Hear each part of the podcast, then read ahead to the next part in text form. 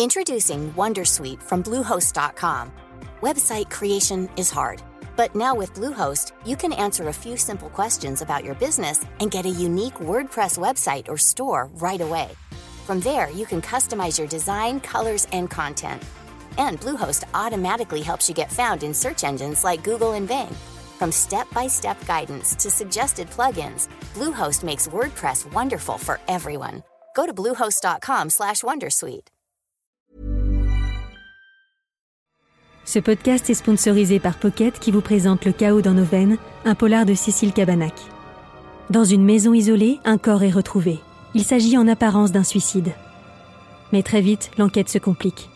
La victime se révèle être une ex-policière obsédée par deux affaires non résolues. Lorsqu'un deuxième corps est trouvé dans la cave flottant dans une cuve d'acide, l'enquête vire au cauchemar. Le chaos dans nos veines de Cécile Cabanac est disponible aux éditions Pocket.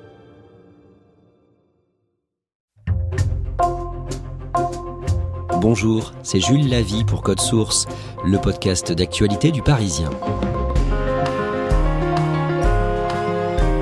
Le 26 octobre, Redouane Faïd, 51 ans, a été condamné à 14 ans de prison pour son évasion en hélicoptère de la prison de Réau en Seine-et-Marne en 2018.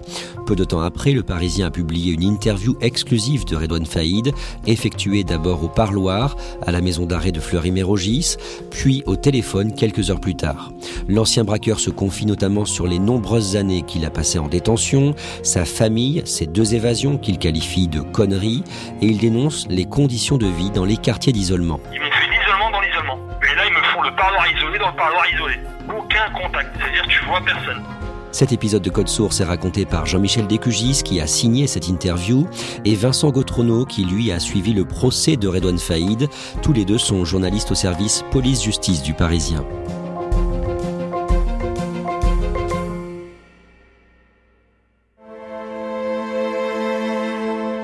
Jean-Michel Descugis, le mardi 24 octobre, à la fin du procès de Redouane Faïd pour évasion, vous avez rendez-vous avec lui pour le voir et échanger avec lui au parloir. D'abord, est-ce que vous pouvez nous décrire la maison d'arrêt de Fleury-Mérogis dans l'Essonne où il se trouve? Il fait gris, euh, il pleut. Je me retrouve avec euh, les familles euh, de détenus qui font la queue pour entrer dans la maison d'arrêt. C'est une espèce d'usine à détenus, faite d'acier et de béton. C'est la plus grande maison d'arrêt d'Europe. Si vous avez rendez-vous avec euh, Redouane Faïd, c'est parce que vous avez décroché son interview exclusive, vous avez gagné sa confiance, vous le connaissez depuis plus de dix ans, et il a envie de parler de son livre qu'il publie, on va y revenir. Est-ce que ça a été compliqué à organiser? Ben, personnellement, j'y croyais pas. Je ne pensais pas que j'aurais l'autorisation de le rencontrer. Moi, c'est sa maison d'édition qui m'a contacté en me disant que, en proposant euh, de le rencontrer dans le cadre de la sortie de son livre Spirale, j'ai fait une lettre de motivation. Mais je pensais pas que ça marcherait et visiblement son avocate euh, Marie euh, Violo a réussi à convaincre l'administration pénitentiaire de, de pouvoir le visiter et qu'il puisse recevoir un, un journaliste pour parler de son livre. Alors décrivez-nous le parloir, la pièce où vous allez le rencontrer. C'est une minuscule pièce hein, de 3 mètres carrés. On y va par un long couloir blanc où il y a une série comme ça de parloirs. Comme c'est un DPS, un détenu particulièrement surveillé, quand il a parloir, il n'y a pas d'autre parloir dans ce couloir. Et puis cette pièce, donc elle est séparée par un- une plaque de plexiglas dans laquelle a été euh, percé un, un. Et on communique euh, comme ça.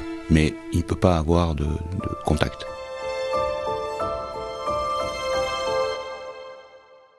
On va revenir à la fin de cet épisode de Code Source sur cette interview et sur le procès de Redouane Faïd, mais d'abord on va rappeler qui il est et son parcours criminel. Nous avons déjà consacré plusieurs podcasts à son histoire, notamment un sur son évasion en hélicoptère que vous retrouverez facilement via un moteur de recherche. Redouane Faïd a 51 ans, il est né en 1972, il est avant-dernier d'une fratrie de 10 enfants, il grandit dans l'Oise, à Creil, et la fin de son enfance est marquée par la maladie de sa mère et l'absence de son père, Vincent La famille Faïd arrive d'Algérie en France dans les années 60. Ils ont déjà euh, quatre enfants euh, à l'époque. Redouane Faïd en, en 72 à Creil. C'est une famille qui est très soudée. Ils sont très nombreux. Redouane étant euh, parmi les petits derniers, c'est un enfant couvé. Et effectivement, il va y avoir un basculement euh, dans sa vie, mais aussi dans la vie globalement de la famille Faïd. C'est la fin des années 80. Le père de Redouane Faïd quitte la France pour l'Algérie et la mère du futur braqueur est à ce moment-là euh, très malade. Et quelques temps plus tard, euh, au tout début des années 90, la mère de Redouane Faïd décède. Ça a été un, un gros traumatisme pour lui parce qu'à l'époque, il se retrouve élevé en réalité par son frère Rachid et sa grande sœur qui est décédée il y a peu. Son parcours scolaire a été un échec, il a redoublé à deux reprises. Malgré des facilités, il n'a jamais travaillé. Un jour, sur un bulletin de notes, l'un de ses professeurs écrit cette phrase Parfois présent. Redouane Faïd commet des vols depuis tout petit. Le premier vol dont il euh, se rappelle, en tout cas c'est lui qui le raconte, il a à l'époque 9 ans et il vole des petites voitures et un disque de Chantal Goya au sein de son école. Ces petites voitures, il en a souvent parlé en disant que ça avait été euh, un symbole de ce qu'il ne pouvait pas s'offrir. Ensuite s'enchaîne pour Redouane Faïd euh, des petits larcins. Euh, il, est ado, euh, c'est des petits vols. À cette époque-là, il se fait pas attraper. Il est plutôt sous les radars. C'est un petit voleur comme il y en a beaucoup, sans ampleur particulière, en tout cas à cet âge-là. Quand il a la vingtaine, Redouane Faïd multiplie les braquages de plus en plus importants et il s'inspire du cinéma, par exemple en 1995 quand il a 23 ans, juste avant Noël, dans la nuit du 20 au 21 décembre, quand il s'en prend au directeur d'une banque de Creil. Redouane Faïd et, plusieurs de ses complices sont ce soir-là euh, déguisés en Père Noël, euh, en tout cas ils ont des masques de Père Noël, et ils se présentent effectivement au domicile du directeur de l'agence BNP de Creil. Ils vont euh, pendant plusieurs heures séquestrer la femme et les enfants du directeur de l'agence BNP. Ils amènent des livres pour enfants et des bonbons pour occuper les enfants, pour que ce temps de séquestration qui ne sera pas très long se passe bien des livres qui reprendront au moment de partir pour ne pas laisser d'empreinte. Et pendant ce temps-là, Plusieurs autres braqueurs emmènent le directeur de la BNP dans son agence et ils volent plusieurs dizaines de milliers d'euros. Le 3 juillet 1997, à Villepinte en Seine-Saint-Denis, avec des complices, Redouane Faïd attaque un fourgon blindé. Là, en 97, Redouane Faïd y passe un cap dans la voyoucratie. On est le 3 juillet. Et en fait, il y a une Renault euh, Safran qui percute un fourgon blindé. Elle est tout de suite entourée par deux camionnettes en sorte des braqueurs qui menacent les convoyeurs de tout faire exploser. Le braquage est plutôt une réussite dans le sens où le commando arrive à partir avec plus de 2 millions de, francs à l'époque. Mais malgré tout, euh, il se passe relativement mal aussi car un équipage de la BAC qui est prévenu très rapidement arrive sur place et des coups de feu sont échangés et Redouane Faïd sera blessé à l'épaule. Jean-Michel Descugis, à cette période, à quoi ressemble la vie de Redouane Faïd? Bah, C'est un voyou qui monte, hein. il est dans la toute puissance, il a de l'argent, mais il voyage, et c'est quelqu'un qui euh, bah, va prendre euh, goût, si on peut dire, au braquage. Et il devient accro quasi à cette adrénaline, au, braquage. Arrêté une première fois après cinq ans de cavale le mercredi 30 décembre 1998. Dans les années qui suivent, Redouane Faïd enchaîne les procès et les condamnations pour les différentes affaires dans lesquelles il est impliqué. 12 ans de réclusion en 2001, 15 en 2002, 4 en 2004, 3 en 2005 et 6 ans l'année suivante. Il se montre discret en détention il décroche un diplôme de lettres, une équivalence bac. En 2009, il profite d'une libération conditionnelle et à partir de là, il affirme se ranger, il travaille comme commercial et en novembre 2010, Jean-Michel Descugis, il publie un livre coécrit avec un journaliste, Jérôme Pierrat, braqueur des cités au grand banditisme. Vous l'interviewez à ce moment-là pour euh, l'hebdomadaire Le Point. Il est comment? Il est très charismatique et surtout, il n'a pas la langue de bois. Parce que curieusement, les voyous, souvent, ils ont la langue de bois. Lui, il raconte. Il dit comment il s'y prenait.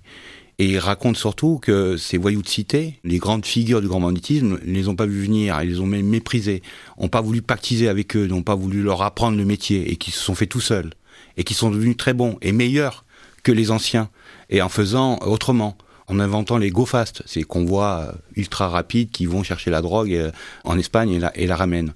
Et il dit que c'est eux qui ont inventé ça. Il veut être reconnu par ses pairs. Il euh, pique aussi les, policiers qui n'ont pas vu venir ces voyous de cité et qui sont tout d'un coup surpris par leur méthode et par une autre façon de faire que les anciens. Et dans son livre Braqueur, où il se présente comme un repenti en 2010, il dit quoi sur la détention? Il dit que la détention, ça se fait dans la douleur et que c'est trop cher payé. Et surtout, il dit que finalement, le voyou, c'est on flambe, etc. Mais que quand on est en détention, on se rend compte qu'en fait, c'est les, petits bonheurs qui sont importants. Et il explique que quand il est sorti de sa détention, la première chose qu'il a fait, c'est aller dans un parc avec un jus d'orange. Et que c'est ça, le bonheur de la liberté. À cette période, Redouane Faïd participe à plusieurs émissions de télévision où il affirme qu'il est revenu dans le droit chemin. Je ne retomberai jamais. Ah bon, en tout cas, ce que je sais, c'est que mes démons euh, ne sont pas endormis, mais sont complètement morts. Ouais. Du coup, vous avez plus envie de faire un braquage? Ah non, bah, moi, mes démons, vous savez, hein, ils sont morts, ils sont pas endormis. Euh, J'en retire que de l'échec, que de la bêtise. La délinquance, c'est que de la galère. Vincent Gautrono, on le saura plus tard, mais au même moment, il est déjà soupçonné par les policiers au sujet d'un braquage qui a tourné au drame quelques mois plus tôt, le 20 mai 2010, dans le Val-de-Marne. Braquage au cours duquel une policière municipale âgée de 26 ans, Aurélie Fouquet, a été tuée. Les policiers, à l'époque, ils surnomment Redouane Faïd l'écrivain. Ils le voient sur les plateaux télé et en réalité, il y en a beaucoup qui disent on n'a jamais cru que Redouane Faïd pouvait se ranger. C'est pas son style, il aime trop ça. Et effectivement, donc le 20 mai 2010, des policiers qui, euh, qui patrouillent dans Créteil euh, repèrent un, fourgon, un Renault Trafic, euh, tout ce qu'il y a de plus ordinaire. Mais ils repèrent que ce Renault Trafic, sur le côté, il y a deux impacts de balles. ils vont commencer à, suivre ce véhicule qui ne veut visiblement pas s'arrêter. Ils ne le savent pas, mais en fait, ils sont en train d'interrompre un, braquage qui se préparait, un braquage de fourgon blindé. Euh, il y a un appel à, toutes les patrouilles et une fusillade débute au cours de laquelle euh, Aurélie Fouquet, une policière municipale, est touchée d'une balle dans la tête. Et assez vite pour les policiers, au vu de la composition de cette équipe, même s'il n'était pas sur place, parce que euh, ça s'est établi, il n'était pas sur place, c'est Redouane Faïd qui a organisé ce coup-là. Redouane Faïd va commettre un autre braquage de fourgon blindé quelques mois plus tard et il sera interpellé au mois de juin 2011. En 2013, le samedi 13 avril, Vincent Gautrono, Redouane Faïd s'enfuit de la prison de Sequedin près de Lille. C'est le premier coup d'éclat extrêmement médiatique de Redouane Faïd, parce que Redouane Faïd, avant ça, il est connu du, monde des voyous, il est connu des policiers, mais là, ça marque vraiment les esprits. Il a réussi à faire rentrer une arme et des explosifs en prison, ce qui paraît euh, déjà assez hallucinant. Ce matin-là, il va simplement sortir son arme, braquer un premier gardien, le prendre en otage, et ensuite, petit à petit, va faire exploser cinq portes alors qu'il retient en otage quatre gardiens de prison. Ça dure que quelques minutes mais c'est extrêmement spectaculaire. Et une voiture l'attend sur le parking, il s'engouffre là et il disparaît pour plusieurs mois. On n'a pas affaire à une petite frappe, c'est une grosse pointure et il a profité, il a analysé les failles du système, il en a profité, il a réussi son coup. Il sera arrêté un mois et demi plus tard, le 30 mai 2013, à Ponto-Combo en Seine-et-Marne, et à partir de là, Redouane Faïd va vivre dans ce qu'on appelle des quartiers d'isolement. Jean-Michel Lécugis, concrètement, ça veut dire quoi? Il vit comment? Il est seul en détention, seul en promenade, les seules personnes qu'il voit, c'est au parloir et les surveillants, évidemment, dans, la, dans le quotidien. Le dimanche 1er juillet 2018, Vincent Gautrono, alors que Redouane Faïd est au centre pénitentiaire de Réau, en Seine-et-Marne, on entend un hélicoptère s'approcher. Oui, un hélicoptère s'approche de la prison de Réau et se pose dans la cour principale de la prison. Redouane Faïd, à ce moment-là, il est au parloir avec son grand frère. Un autre de ses frères descend de l'hélicoptère, une disqueuse à la main il découpe plusieurs portes et vient chercher Redouane Faïd au parloir. Sur cette vidéo de quelques secondes, on peut entendre le bruit des pales d'un hélicoptère. Il s'agit de celui à bord duquel Redouane Faïd s'enfuit. Ensemble, ils repartent dans l'hélico. Ça a duré en tout 7 minutes. Tout avait été pensé, ils avaient repéré les portes disposant de faiblesses. Où ils sont extrêmement méticuleux, c'est qu'après avoir posé l'hélicoptère quelques secondes, le temps de descendre de l'appareil, en fait, ils demandent au pilote de redécoller et de voler en vol stationnaire à un mètre au-dessus du sol parce qu'ils savent que les gardiens de prison n'ont pas le droit de tirer sur un hélicoptère en vol.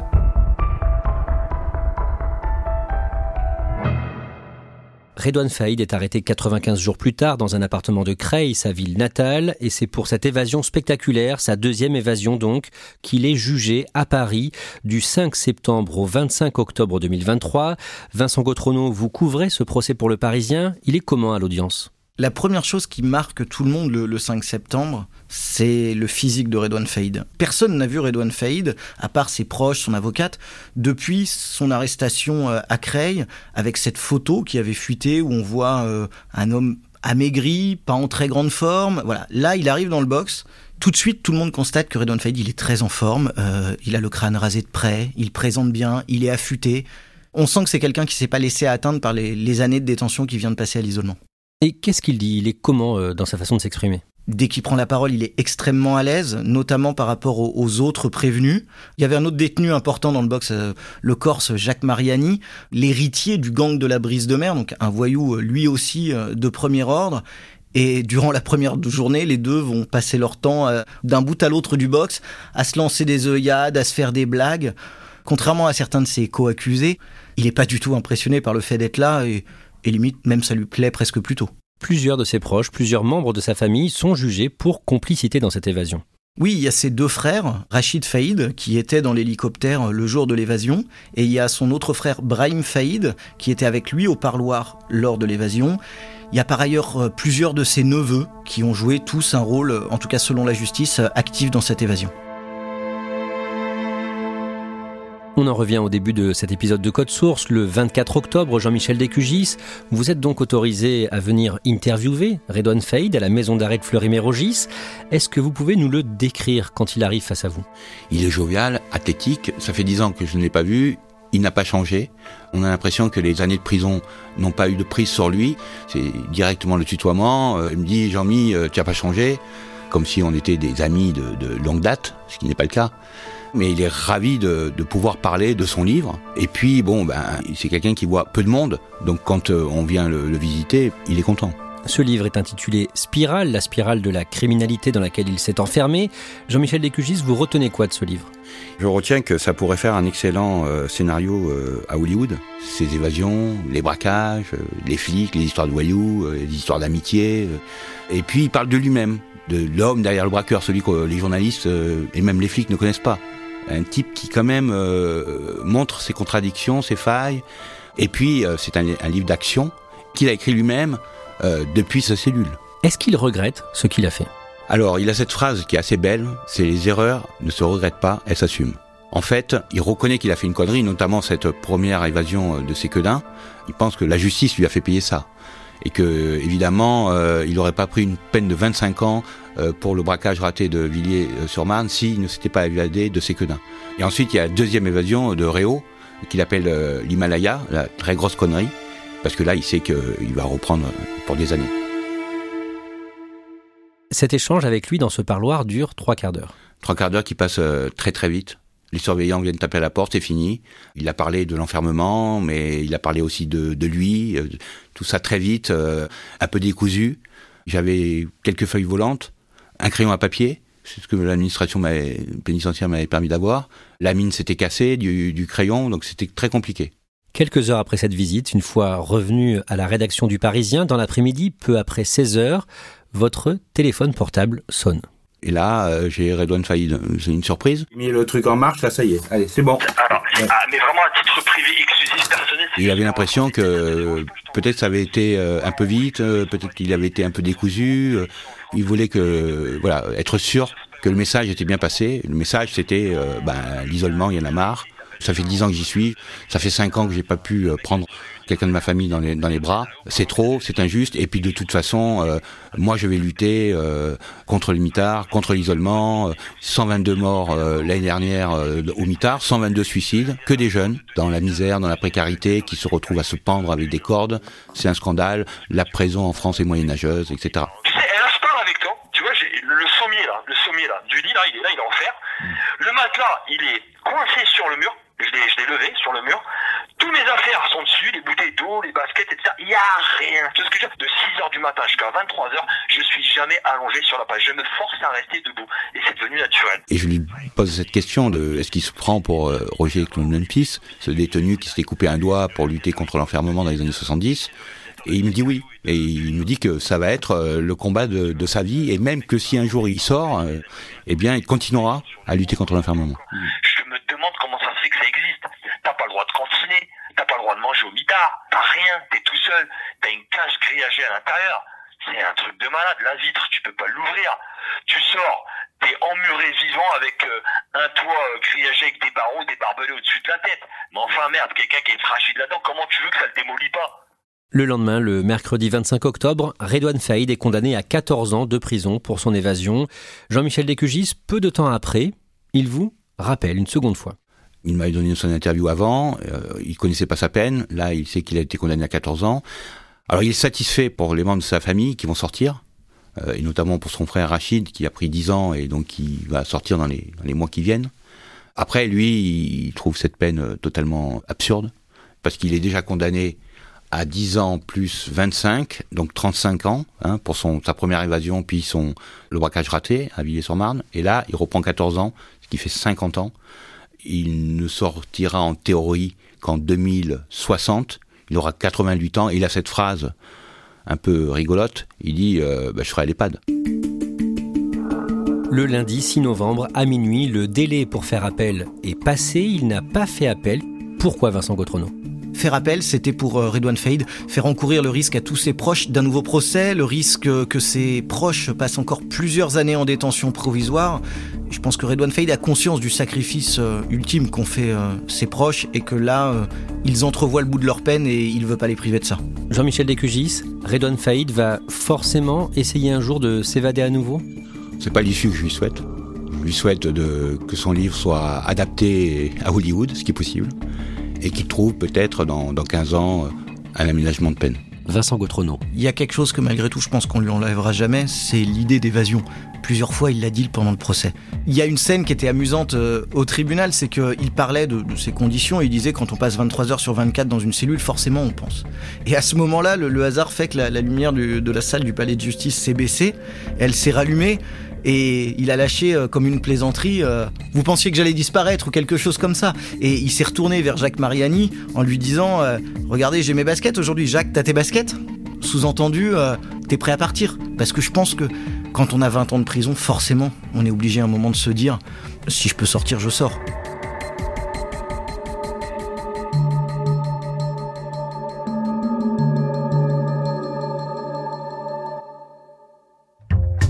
Merci à Jean-Michel Descugis et Vincent Gautrono. Code Source est le podcast d'actualité du Parisien. Cet épisode a été produit par Ambre Rosala, Clara Garnier-Amouroux, Raphaël Pueyo et Barbara Gouy. Réalisation Pierre Chaffonjon. Si vous aimez Code Source, n'hésitez pas à le dire en laissant un commentaire ou des étoiles sur votre application audio. Vous pouvez nous écrire directement code source at leparisien.fr. Et puis on vous invite aussi à aller écouter le second podcast du Parisien, une nouvelle affaire criminelle chaque samedi dans Crime Story.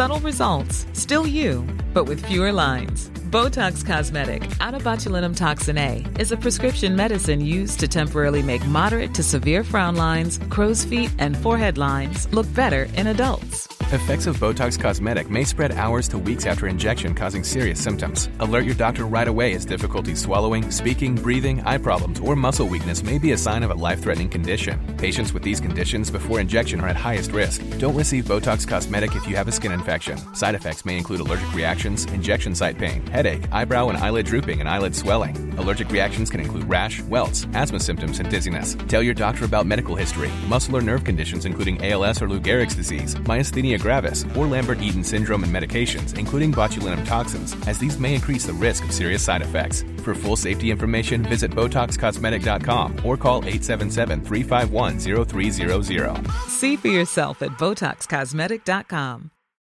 Without the ones like you, who work tirelessly to keep things running, everything would suddenly stop. Hospitals, factories, schools, and power plants, they all depend on you. No matter the weather, emergency, or time of day, you're the ones who get it done. At Granger, we're here for you with professional grade industrial supplies. Count on real time product availability and fast delivery. Call clickgranger.com or just stop by. Granger for the ones who get it done.